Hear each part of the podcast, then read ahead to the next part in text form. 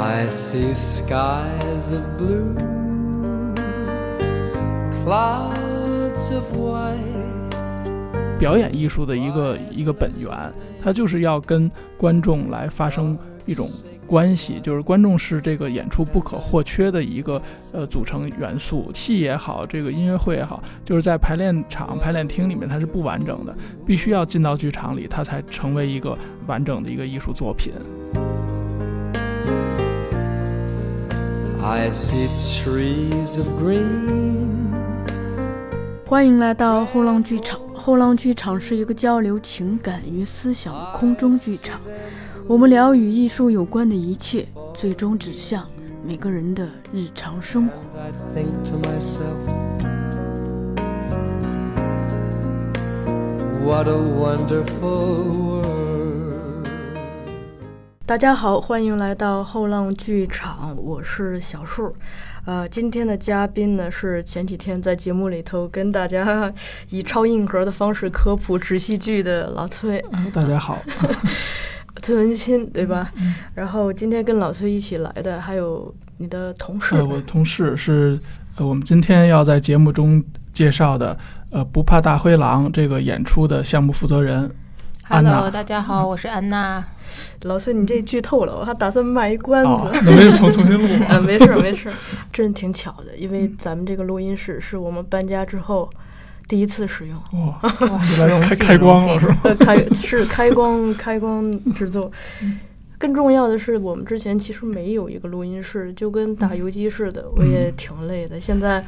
好不容易有了一个专门可以录音的地方，还挺开心的。然后在正式聊这个话题之前呢，我先聊一个跟老崔有关的事情。嗯，就是一方面呢是上一次这个纸戏剧那期节目出来之后，我是给一个这个戏剧从业的长辈 发了，然后这长辈是对老崔赞不绝口，说 从声音可以听出这个小伙子特别的踏实，富有钻研精神，而且充满趣味。嗯，另一个是呃，我们跟老崔合作了一个主要面向素人的一个表演工作坊，然后这个工作坊的主题是创造力与人物塑造，会在九月二十号到二十二号在后浪这边举办，然后到时候任教的除了老崔，还有你的搭档。呃，何宇帆老师是饭 剧团的创始人，对吧？对，就俩人一起，然后也是相当于是我们这边的近乎开光、哦新教室的开光之作，对那很荣幸，很荣幸。对，所以大家如果对到时候对这个工作坊感兴趣的话，可以进一步关注后浪剧场的同名微博、豆瓣或者公众号来了解详细的信息，而且跟。今年举办的大部分表演工作坊相比，其实这一次我们等于是价格压的比较低，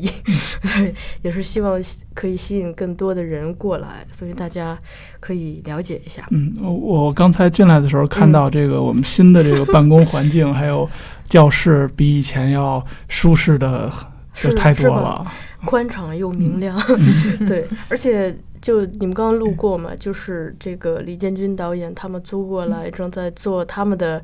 今年要去乌镇戏剧节那个戏的一个训练，嗯。所以而且我刚跟他们剧组的人聊完，第二天就有其他的剧组的人过来租场地，我觉得就我们意外的多了一个 一项新的新的业务新的业务，可以可以，好，咱们正式进入这个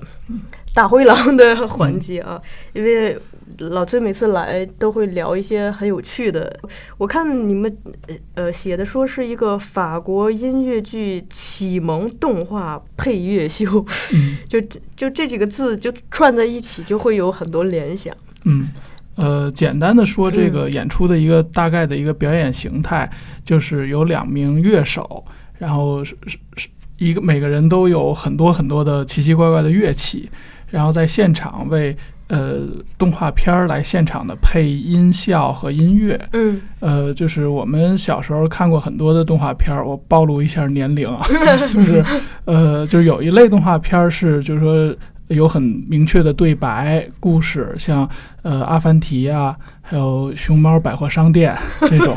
呃，那还有一类呢，就是呃以画面为主，就是没有太多的台词对白。呃，像这个猴子捞月亮，嗯 啊、都没听过。嗯、等等，就是呃，主要是画面和音乐的一个呈现。那其实，在国外也有很多类似的这样的呃动画片。那我们这次邀请的这个团体，就是专门为这样的动画片做新新版的现场的配乐。嗯，它不是用的原来的动画里边的音乐，是重新再来改编创作的一些比较新的感觉的配乐。我我大约能 get 到这个形式，因为我前前几天是看了一个就以阮玲玉为主题的一个配乐秀，它里头播了阮玲玉参演的三部电影，因为都是当时都是默片嘛，嗯。然后他们是现场有一个乐队在台下伴奏，嗯。然后我看就是呃另一个安娜，也就是诺伊的妈妈 推荐说这部对这部剧是七到七十七岁的人都可以可以进现场去感受。对，因为这种演出在呃国外，在欧洲，像那个诺伊的妈妈是嗯法国，其实，在法国这样的演出非常多，就是全国各地的呃各个社区也好，村镇也好的剧场，呃都有，因为它是面向家庭的，就是大人带着孩子一起来看，嗯。我我看完你们那个说明，其实嗯。我挺想看的，就是呃，就是发现就对音乐那部分会更感兴趣。实际上它不是一个以音乐呈现的方式。嗯实际上，简单来说的话，呃，就和刚才崔老师说的一样，就如果你能联想到《猫和老鼠》这部片子的话，呃我就是联想到了猫和老鼠》里面，比如说一些特技和音效这种这种部分，它会就是现场来做这样的配乐。嗯然后呃，包括他是呃在现场会根据不同动画片的不同的一个气质和形态，他会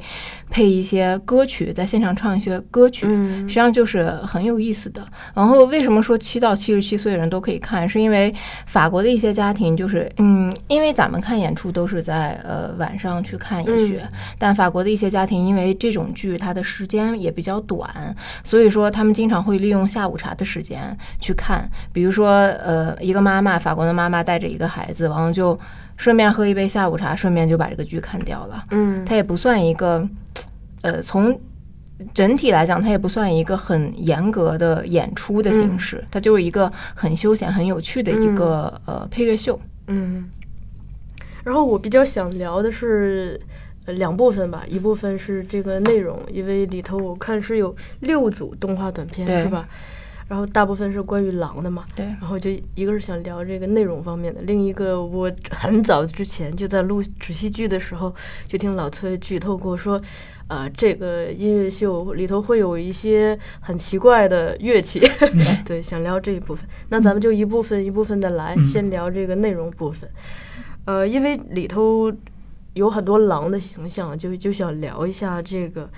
就很多儿童的文艺作品中关于狼的形象，因为，呃，比如说咱们国内最有名的就是这个《喜羊羊与灰太狼》嘛，呃，里头有很多狼，大家会对狼有一个相对刻板的印象。嗯，呃，实际上就是关于狼的故事的话，呃，从古至今都嗯会有嘛。然后就比如说，呃，实际上童话呃它的演变过程是分了两个阶段的，一个就是呃传统童话，也就是说我们民间的这些童话，嗯。然后我们熟知的就是比如说狼来了。嗯。然后还有 还有就是欧洲的一些，比如说小红帽，哦然后还有对 三只小猪，嗯。呃，实际上这都是就是民间故事里面比较有呃代表性的一些、呃作品，呃，但所以说这这里面这些狼的形象都比较刻板，就是我们想象出来的大灰狼的那种形象，对就说大爪子啦，然后然后就是牙齿很大了，然后他们就很奸诈啦，都是这样的形象。嗯然后、呃、这些狼的呃最终的归宿都不会怎么好，就肯定不是被打败了就被 杀死了，类似于这样的。当然可能就是呃随着演变，呃慢慢的就是呃包括文学家的这种。这种结合儿童心理的这种演变，然后就变成了我们现代的文学作品，然后就会出现了一些呃可爱的啦、蠢萌的狼的形象，然后比如说我们的灰太狼，这就是一个呃又又顾家又顾老婆，但是但是但是他依然有保存狼那个那一部分的狡诈的那一部分。嗯实际上就是。我觉得可能是因为，呃，之前的作品里面，由于狼的形象太过于凶残了，嗯所以说可能对于儿童来说是一个恐，会让儿儿童产生一个我们说到的童年阴影。所以说慢慢慢来讲的话，就是呃，经过演变，然后呃，更更能贴近儿童的心理，才会出现，比如说像这次演出里面的这六段，这六段里面就是呃有很多狼的形象是有一个很大的反差的。就是也也会有像灰太狼那样傻傻的狼，嗯。那实际上这种呃文学的这样的改变，就是嗯。文学文本上的改变和动画形象上的这样改变，实际上它呃从呃心理学角度来讲，它是顺应了儿童心理学的这种这种趋势的，就是它是更贴近儿童心理的，因为呃因为就是。当你创造一个善良的狼的形象和一个可爱的狼的形象，嗯。这些形象就能让呃这这些动画片和文本更能贴近孩子的心理，所以说孩子就可能从这些呃角色中能学到呃一些跟他们相通的东西。你说这个，我想到就是，呃，比如说老鼠这个角色，嗯就我感觉米老鼠其实它改变了很多人们对老鼠的一个刻板印象。因为我其实特别害怕老鼠，但但你会觉得米老鼠的真的很可爱。对，实际上就是老鼠的话，就是大家都会觉得、呃、又脏，然后又就是胆胆子很小。嗯但米老鼠反而迪士尼把米老鼠塑造塑塑造成了一个特别勇敢的形象感觉，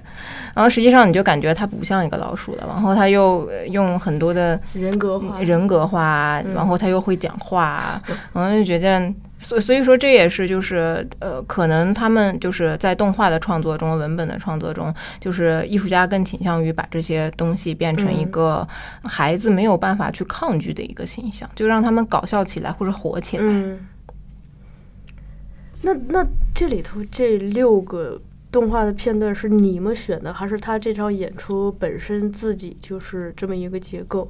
呃，是它本身就是这样，哦。但是他们是呃法国是呃法国的文化部呃选就是去选了以后，哦。然后它是跟法国的一个专门制作动画电影的一个学校去合作的，然后就挑出来了呃这么六部，呃里面有一些就是呃根据绘本改编的，然后还有呃一些呃法国呃动画制作家就是原创的，呃还有就是我们比较熟悉的那个三只小猪的故事，嗯就是三只小猪故事，它是用了呃第一个版本的那个呃三只小猪的那个动画，然后把那个里面的音乐就背景音乐给去掉，然后再进行现场的重新配音。其实这样一种形式，就是给家庭来看，给孩子来看，其实很重要的一个意义，就是在于一个呃，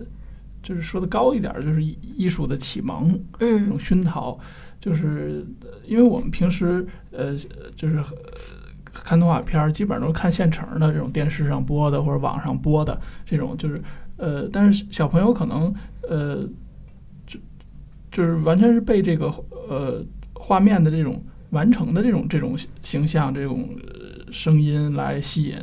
他可能不太会马上想到就是这个东西是怎么。怎么创造出来对，的对怎么创造出来的？那我们在在这个演出现场呢，其实是有点那种幕后揭秘式的那种感觉，就是呃，乐手在现场的来配这个声音，包其实包括音效和音乐都是现场来配，甚至有一些表演的这种成分，就是乐手嗯本身也要去演这个、这个动画的形象，那让让这个观众看到这个。过程的时候，就会刺激这个小孩去想这个声音和画面的一个关系，啊、以及就是他们的一个呃互动，呃，一方面呢是让他更多的去思考这个动画本身的一个呃制作的一个过程，嗯，另外呢也可以更直接的感受到这个音乐家就是现场的乐器，呃不同风格的音乐对他的一个呃刺激，就是至少就是起码就是能让他对这个东西有有一个好奇，啊、有一个想去了解更多的这样的一个一个冲动。嗯，我我的理解是我自己有一个特就刚刚的一个体验，因为今年夏天不是嗯到天桥去看了那个摇滚学校的嗯。现场嘛，我从来就是没有意识到，就就那种现场的东西给你的那个刺激，因为呃，就这个剧里头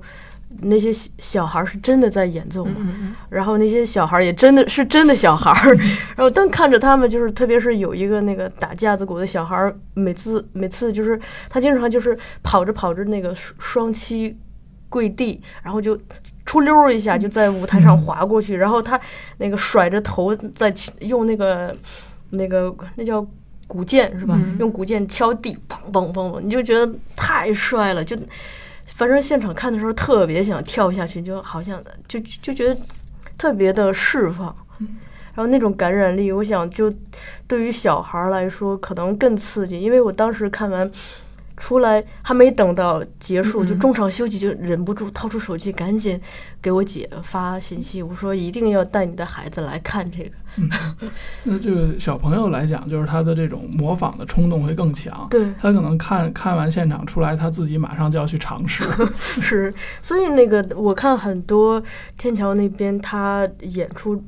的周边就会设这种环节，比如说我前两天看那个就板东玉三郎他们弄的那个古铜嘛，主要是敲鼓，然后他嗯。这个天桥的大厅他就设了一面鼓，我看小孩一直在那儿敲对。敲敲，然后当时摇滚摇滚校园还是摇滚学校？摇滚学校吧叫。嗯，呃，他们那个是在场外设了一个吉他的造型，就你可以过着呃过去抱着它去拍照。呃，我们这个呃不怕大灰狼，其中就是在正正式的演出结束之后，其实还有一个小的哦，你们也有这种互动？呃，是这个现场两位音乐家嗯，直接跟呃观众的一个互动。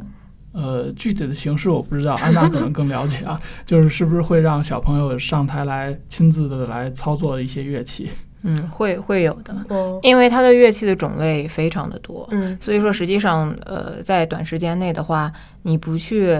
临近台上直接看的话，可能对于小孩子来说，有的东西就漏漏过去了。嗯呃，所以说他在最后的十分钟里面有一个就偏介绍的环节，嗯，就是说我呃告诉你每一件乐器呃是怎样的一个发声原理，然后能发出怎样的声音，嗯，他可能会让小朋友呃去上台去敲一敲啦，去摸一摸啦。我觉得这个对于小孩的吸引力特别的大，其实对大人的吸引力啊更大。对，因为他这里边确实很多乐器我们平时难得一见，对难得哦一见的，嗯。那那在正式聊乐器之前，其实我想聊一下这个互动性。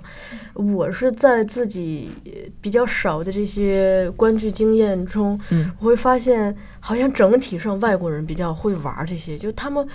他们能把现场搞到就那种气氛气氛烘热到，就你就觉得真的是嗨呀，就那种台上台下融为一片。呃，我就就近的几个两个印象，一个是当时看那个蓝人秀，哇塞，他们就直接那个。就感觉是是处处在制造惊喜，让你真的是让你从嗯平淡嗯无奇的生活中突然跳，好像跳进了一个世那个童话的世界，层出不穷的惊喜。他们一会儿从天上掉下一个气球，呃，然后还特别调皮的在那个观众席上动来动去，一会儿嗯是他们会呃下来抓观众，把观众抓上台，怎么怎么样。另一个是我前两天去那个也是在天桥，感觉给天桥打广告，对，就看那个法国那个《玫瑰人生》嘛，嗯他这个剧整体是一直在唱歌嘛，一直在唱歌，但是他到后来我就觉得玩儿已经玩得起了，然后那个主唱他就下来，在观众席上。呃，第一次是嗯呃那个拉走了一位男士，一位带着女朋友去观、嗯观赏的男士，然后拉上去跟他一起跳舞，还让这个男士你抱着我抱紧点儿，然后就呃他一边唱，这个男士就陪着他跳了一支舞，而且他的语言。他用自己刚刚现学现卖的汉语来跟观众的这种互动，接着跟这个呃男观众互动完，他又下去找了另外一位观众，把他拿上去，那然后就是肢体有很多接触，然后那个观众也特别的会玩儿，就现场就开始给他按摩，因为他把自己的腿搭在了那个观众的身上，然后那个观众就开始按摩，就进进进行那那一套，然后。这些环节都让现场的那个原本就是很严肃的一个气氛，一下子就调的就特别的活泼，就感觉台上台下都特别的开心。嗯，就是其实现在越来越多的这种呃演呃表演嗯尝试，就是呃越来越多的这种互动的部分，因为原来好像看个戏就是就是一种中规中矩对中规中矩，就是台上就是展示，我坐在下面看。但是其实这种这种观演方式早就已经过时了。对，就是现在不管是呃这种音乐类的演出，还是呃戏剧类的，甚至包括一些很严肃、很经典的剧目，嗯，在排演的时候都会加入这种互动的环节。因为现在就是说，呃，其实这个更接近于戏剧。呃，或者说表演艺术的一个一个本源，嗯，它就是要跟观众来发生一种关系，就是观众是这个演出不可或缺的一个呃组成元素。戏也好，这个音乐会也好，就是在排练场、排练厅里面它是不完整的，嗯必须要进到剧场里，它才成为一个完整的一个艺术作品。对，所以你们前几天不是搞那个纸戏剧工作坊，也是有这么一个环节嘛？嗯就当演员表演完了之后，会让现场的小朋友观众和他们的爸爸妈妈上台来表演。嗯这这样子就会会觉得那个原本我们刻板印象中演员和观众的那个权力关系被被打破，嗯变成了一个其乐融融的自由组合的那么一种关系。嗯 聊完这个，咱们可以聊一下那乐器。嗯 现在可以揭秘了吧，老崔？就你神秘兮兮的说的那个乐器。啊，就是。呃，也其实也没有没有那么神秘了，就是呃，只是就是说大家平时可能不太容易见到这里面嗯。用到的很多的乐器，呃，除了就是常规的这些呃鼓啊，然嗯。后钢琴呀、等等这些之外，呃，因为是为动画片配配音配配音效嘛，有的是为了呃渲染气氛，有的是为了就是打这个点儿，就是嗯。一些奇奇怪怪的声音，比如说这里面会用到呃平底儿锅，对真锅。真的锅，嗯就是我们炒菜平时做嗯做饭用的锅。还有就是我看到其中有这个太剧透了啊，就是有一个呃动画里边一个情节就是潜水，那这个演员现场就真的会用一杯水，然后用一个吸管来模拟那哦个潜水的咕咕嘟咕嘟咕嘟嘟咕嘟的声音。呃，还有呢就是会用到一些民族色彩的乐器，呃，像有有这个呃阿拉伯鼓，呃，就是声音非常的尖利。呃，然后在在这个中东地区，包括呃亚洲的一些地方，经常会用到，就是大家平时可能看那个肚皮舞的表演，嗯就会那个肚皮舞那种伴奏的那种乐器，嗯啊、就是一个很有民族色彩的呃打击乐。嗯然后这里面就是最具神秘色彩的，就是一种呃电子乐器，叫特雷门琴。呃，这个可能平时大家不太容易能见到，呃、都都不太容易听到。嗯啊，呃，对，可能就是专门搞搞电子乐的人，可哦能对这个东西很熟悉，但是平时普通的观众来讲，真的可能感觉会有点点陌生。嗯嗯，那我们就就简单说说这个嗯特雷门琴。呃，特雷门琴呢是应该算是这个电子乐的一个开端，就是它是世界上第一第一台电子乐器。现在电子乐已经非常普及了，几乎是无处不在。就是我们看的大量的影视，包括我们的用的新媒体上面。甚至一些就是传统的这种音乐形式，也现在大量的加入这种电子音乐的元素，呃，是一基基本上是一种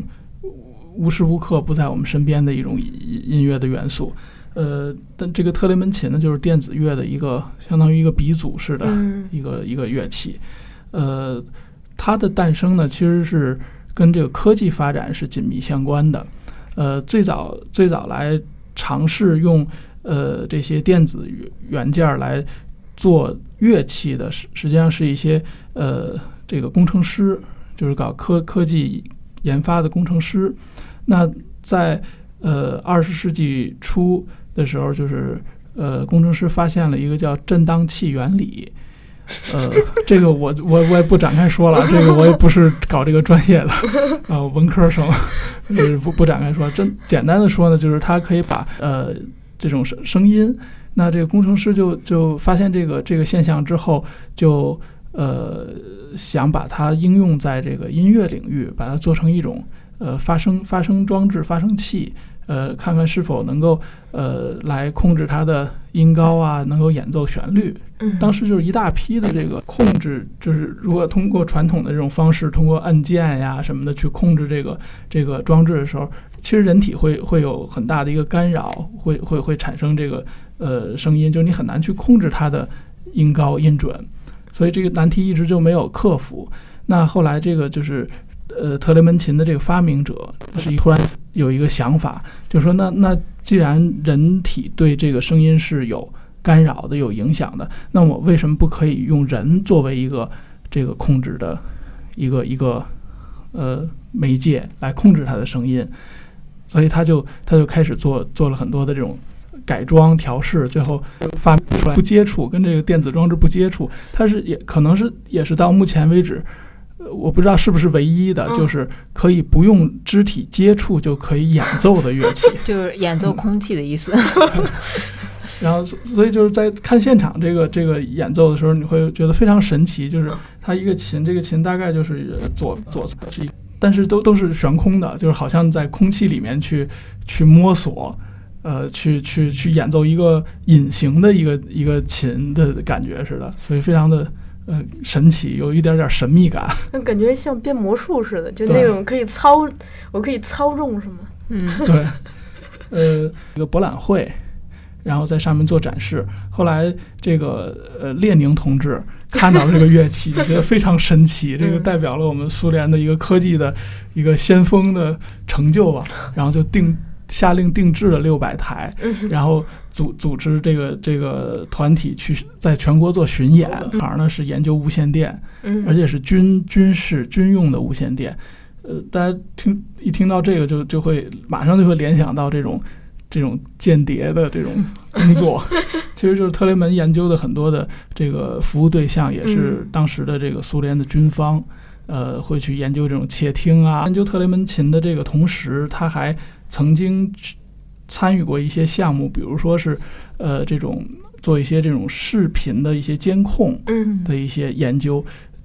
当他的这个，但是在当时这些研究都是秘密进行的，就是没有公开的。就是后来解密之后，发现就是他他的这项研究德国的公司，嗯那这件事儿呢，就让这个苏联的这个当局就觉得呃很很不满意，就是卖给德国，是吧？怎？么能卖给外国人呢？嗯。后来就就可能对他有一些影响，所以他嗯后来就就呃，就从从欧洲，然后然后又辗转又跑跑到美国去，然后最后在在美国就他好像是有一点点儿这个肢体上的一点点儿呃先天的障碍，嗯。就是他到一定年龄之后，他就是在在演奏小提琴就可能会遇到一些障碍，嗯。所所以呢，他就呃，就一下就是被这个特雷门琴吸引，然后跟特雷门学习这种乐器的演奏，嗯因为这个是可以不用什么位置啊，就你还可以靠一种肢体的感觉去去控制音高。嗯，但是特雷门琴因为没有肢体接触，所以你完全要靠听觉，要靠对于音乐的这种非常敏锐对敏锐的感觉去控制。呃，那正好这个女孩儿有有这样很好的一个基础和天赋，所以他就成为了当时最著名的一个后的时候，就是世界局势已经很紧张了。突然有一天呢，他就被这个苏联的特工给抓回抓回抓走了，就是绑架走了。呃，然后就就是关到那个苏联的这个古拉格监监监狱里面劳劳改营里面。然后西方很多人都以为他已经被处决掉了，嗯披露出来，嗯而且就是到他到他晚年的时候，他甚至就是说提出了很多关于呃机器人儿啊、人工智能啊，等等这些设想，呃，甚至还参与就是说研究怎么科技怎么能帮助人长生不老，哦怎么能返老还童，研究。呃，然后特特雷门琴呢，也是就是这个乐器本身，后来也对电子乐的发展产生了很大的影响。然后，呃，就是这个琴出来之后，就有很多呃很多后继者就开始去去去呃，在这个基础上去做改装。就是我除了控制这，就是怎么说呢，很很很很现在看上去很很搞笑的这样的一种一种装置，但是这个东西后来就就现在可能没有没有人用了，因为我们现在的这种声光的技术已经很嗯发达了，做这种光学的互动，呃，已经很很多了，所以这种装置就没有流传下来。就那一些科幻片儿吧，科幻片儿嗯，或者制造一些氛围的嗯恐怖片儿，恐怖片儿，因为大量的用特雷门琴。嗯然后后来就是一些，其实到现在一些这种动画片里面也会有，只不过就是说它不是很但你刚刚说那个就是用身体来控制声音和光的那个装置，就感觉这种控制本身就可以变成一场表演，对，当时就是用来用来嗯表演的，做秀用的。想想挺好的。嗯你看多好玩儿。不论从事任何行业，嗯就是这种这种呃怎么说呢？就是艺术给他带来的一种呃灵感，嗯一种对于呃外界的一种敏锐的这种感觉，这个是特别特别重要的。对，给我个人的感觉就是，从事音乐的人，就是他的对他的这种智智力的水平是智力。对，就是是应该就是从从事音乐的人会会比一般的人要聪明一些，嗯聪明很多，因为他面对的这种东西是就是怎么说呢，特别的抽象，就是很具象的一个 物质的一个嗯。工作的对象。嗯。啊，就是你是用颜料、色彩也好，用这个雕塑也好，就是你是嗯。面对一个很实在的一个物体。那戏戏剧说戏剧比较综合呢，戏剧最起码还是面对是人，嗯，嗯，但是音乐，你说它它的素材、它的材料是什么？好像是一个搞音乐的人，他就说以前他会他会听听音乐，但最近他就会对音乐之外的东西特别感兴趣。比如说，他就下午坐在这个湖边儿，是吧？嗯一会儿风声，一会儿嗯鸟声，就这个东西，让让他就会发现这里头充满了音乐性。嗯，对，这就是音乐，就是这种高度的理性和高度的感性的一种融合体。我觉得其实不只是小孩儿应该去，就大人也可以去感受感受。对，我反正听听你介绍完这个特雷门琴之后，是对对这个琴本身呃产生了浓烈的好奇心。那就天哪先咱们是这个票怎么买呢？呃，那这场演出的话，呃，如果想要购票的话，呃，就在微信上。呃搜索“战马时代”这四个关键词，然后呃进入我们公众号的微店，然后就可以看到呃现在呃现在这两场演出的这么详细？嗯对，然后因为我们这个一般请剧组来的话，都会放福利，这次也依然会放。我们现在找到一个新玩法，以前是会让大家在这个节目下方留言，呃，我们现在就新同事比较会玩儿，他嗯说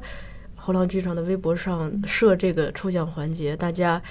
啊到这个微博里头可能。我不知道我同事会怎么设置，比如说转发加留言，对大家通过符合这样子的条件，可以尝试去获取这个票。因为我看到很多人中了奖，就真的是好开心，可能比中五百万还高兴。中五百万呃可能会有烦恼。生活中的小乐趣了。中是你要中五百万，你还得投入成本，你可能要花好几千 去买彩票甚至上万是吗的对成本去买彩票。